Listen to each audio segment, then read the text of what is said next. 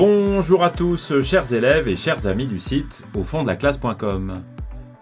Dans cet épisode, nous allons vous présenter le rôle des parties chantées et dansées dans le spectacle comique du malade imaginaire de Molière.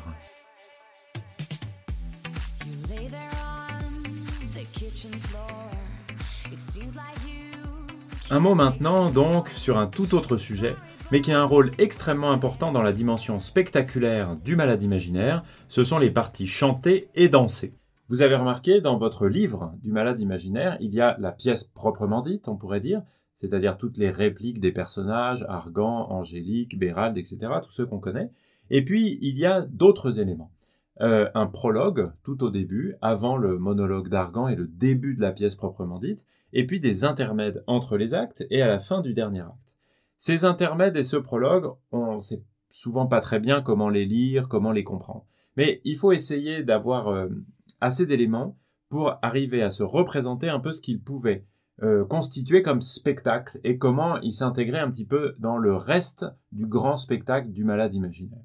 Alors Molière est connu pour être l'inventeur, en quelque sorte, de ce genre qu'on appelle la comédie mêlée de musique et de danse. Parfois on dit aussi comédie ballet c'est-à-dire une comédie, une pièce de théâtre, comique en l'occurrence, qui est associée à d'autres arts, la musique et la danse. Alors, pour le coup, euh, ça signifie que le malade imaginaire a trois auteurs, en quelque sorte, Molière évidemment, mais aussi un compositeur de musique qui s'appelle Charpentier, et puis un chorégraphe, celui qui a euh, créé les entrées de ballet, comme on dit, toutes les danses qui, euh, sont intégrées au malade imaginaire, qui s'appelle Beauchamp.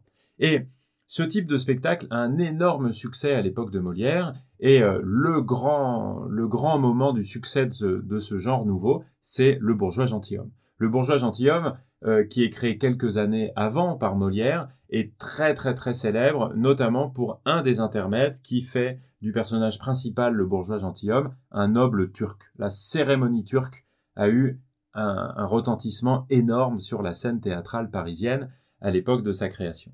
Et donc, on peut dire que Molière récidive avec le malade imaginaire, avec de nouveaux intermèdes et de nouveaux moments euh, chantés et dansés, avec des particularités, évidemment, qu'on va, va essayer d'évoquer tout de suite.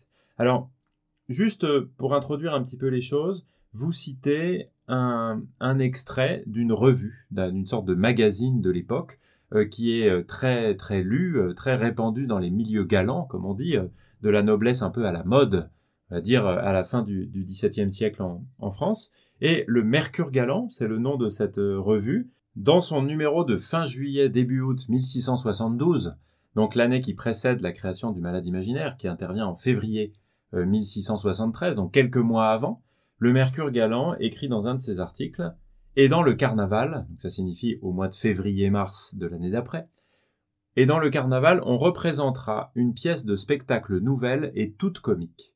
Et comme cette pièce sera du fameux Molière, et que les ballets en seront faits par Monsieur de Beauchamp, on n'en doit rien attendre que de beau. Donc vous voyez, euh, on annonce ici, dans euh, cette revue Le Mercure Galant, un nouveau spectacle qui va être créé par Molière, mais non seulement par Molière, mais aussi par un chorégraphe célèbre, on s'en rend compte par la, phrase que je viens de vous citer, Monsieur de Beauchamp qui va euh, signer les ballets, toutes les parties chorégraphiées, dansées. Donc, vous voyez à quel point le public de cette époque-là attend ce genre de spectacle et ce genre d'intégration des arts à l'intérieur du même spectacle, c'est-à-dire ce que va proposer euh, le, malade imaginaire. Alors, un mot maintenant des différentes parties euh, chantées et dansées du malade imaginaire, et je vais prendre des choses dans l'ordre. D'abord, le prologue. Donc, le prologue, il est essentiellement fait de deux éléments. Le premier, c'est une célébration du retour du roi Louis XIV de ses campagnes militaires en Hollande.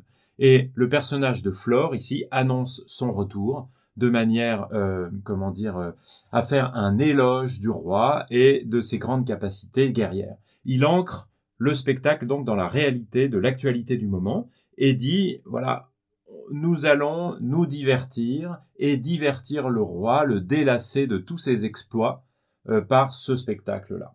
Le deuxième élément, eh bien, c'est qu'il s'agit d'une bucolique, c'est-à-dire d'une pièce qu'on appelle parfois une églogue, euh, qui se passe dans un univers un petit peu idéalisé de bergers, de bergères, qui est hérité de motifs de l'Antiquité et qui est très à la mode à l'époque de Molière. Et donc c'est une pièce ici qui met en scène un concours de chant entre des bergers d'un côté, des bergères de l'autre, et qui en fait un spectacle qui est tout à fait à la mode et tout à fait sympathique pour le spectateur.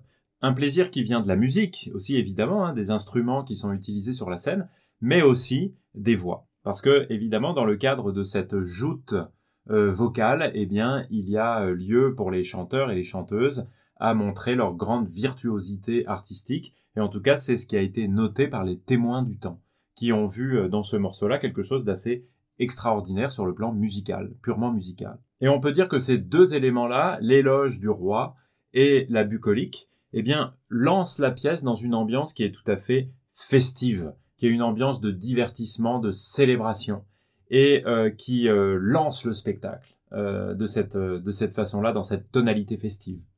Les deux intermèdes qui suivent, le premier intermède entre l'acte 1 et l'acte 2, et le deuxième intermède qui est entre l'acte 2 et l'acte 3, sont encore des moments de spectacle extrêmement différents, mais qui sont toujours dans cette tonalité festive, on pourrait même dire, qui mettent en avant le travestissement, le déguisement, la fête. Et euh, on en reparlera un petit peu après, la fête dans l'esprit du carnaval, en quelque sorte.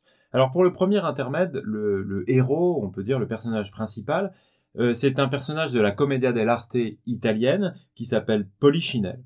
Et cet intermède commence par une espèce de sérénade amoureuse, un peu burlesque, parce que le personnage est un peu ridicule dans sa, dans sa, dans sa déclaration d'amour, et une déclaration d'amour qui est interrompue par les violons.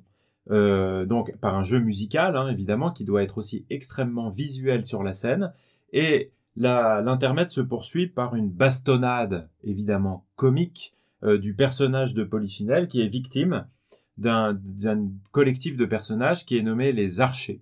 Alors les spécialistes ne savent pas s'il s'agit vraiment d'archers ou bien euh, si les personnages qui, qui bastonnent Polichinelle sont plutôt des étudiants fêtards qui, qui, qui s'amusent sur la scène à, frapper l'un des leurs en quelque sorte.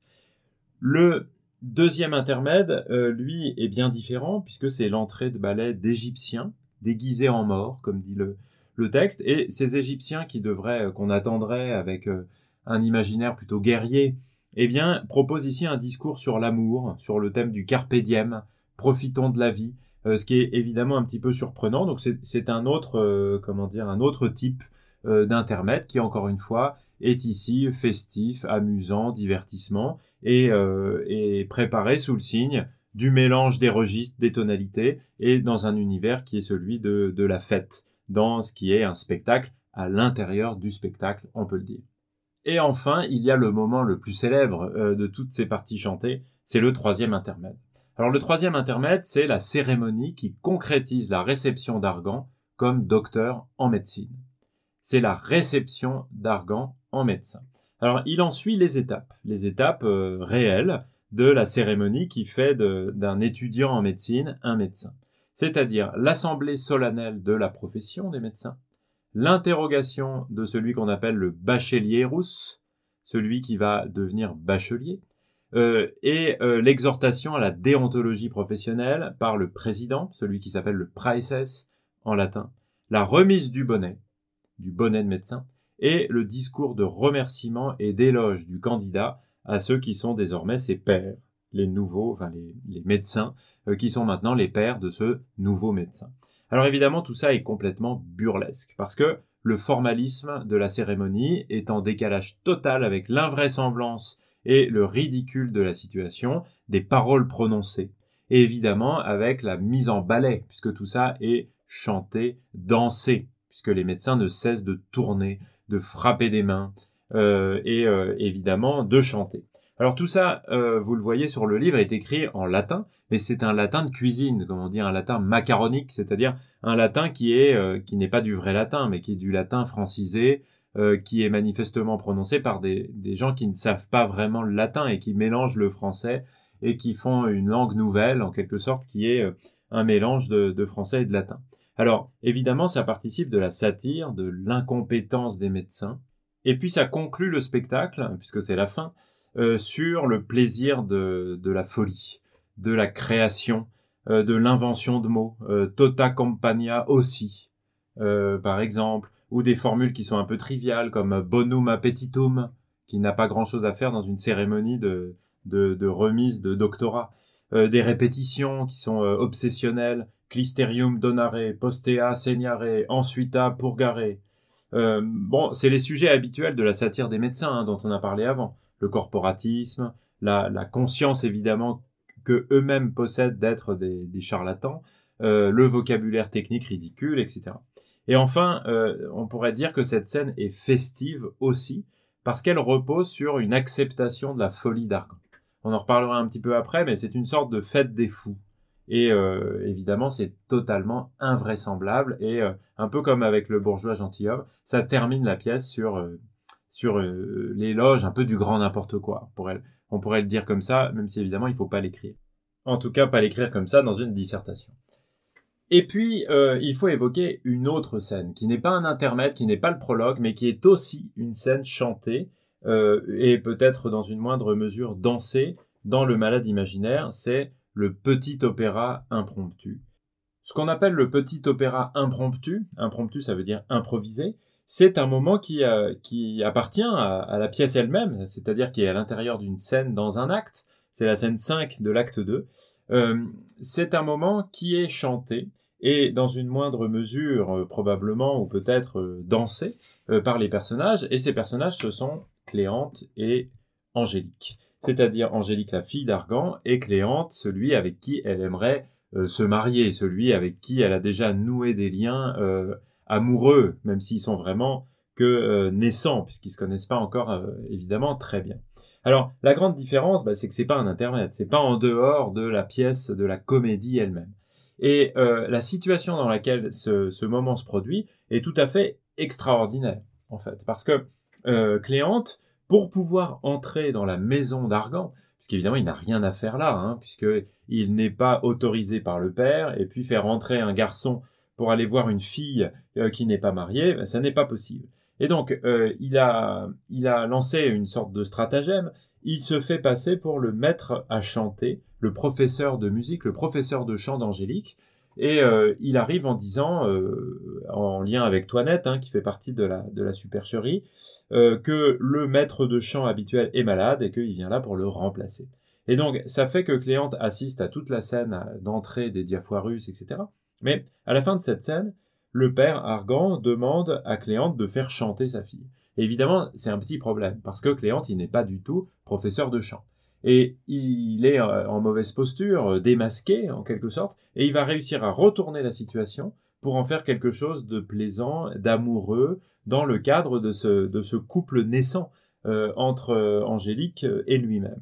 Et donc, il va improviser une histoire, et pas chanter tout de suite, hein.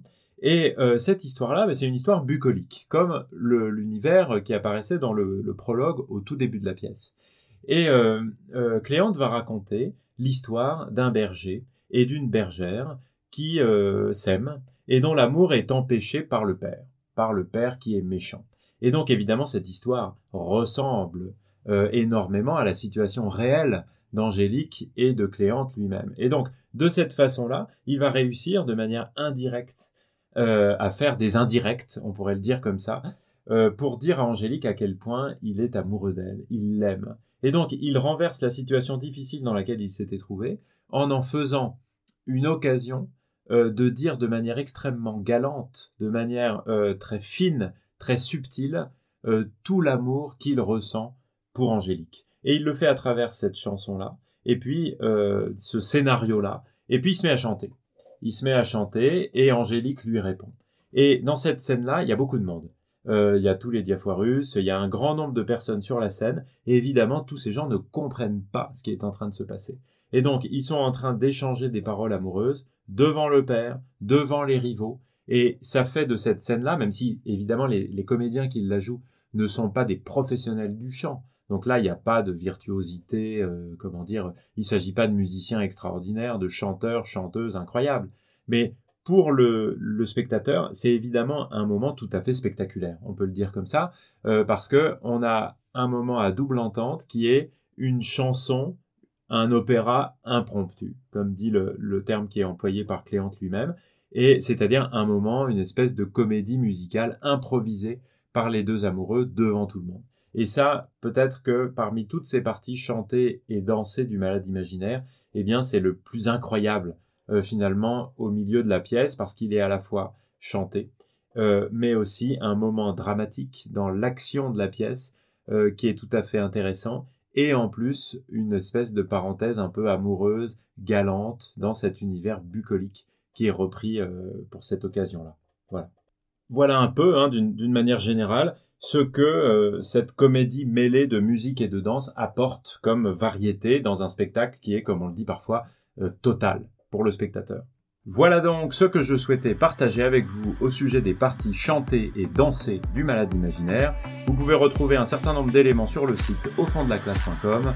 Je vous dis merci beaucoup de m'avoir écouté et à très bientôt. Ciao ciao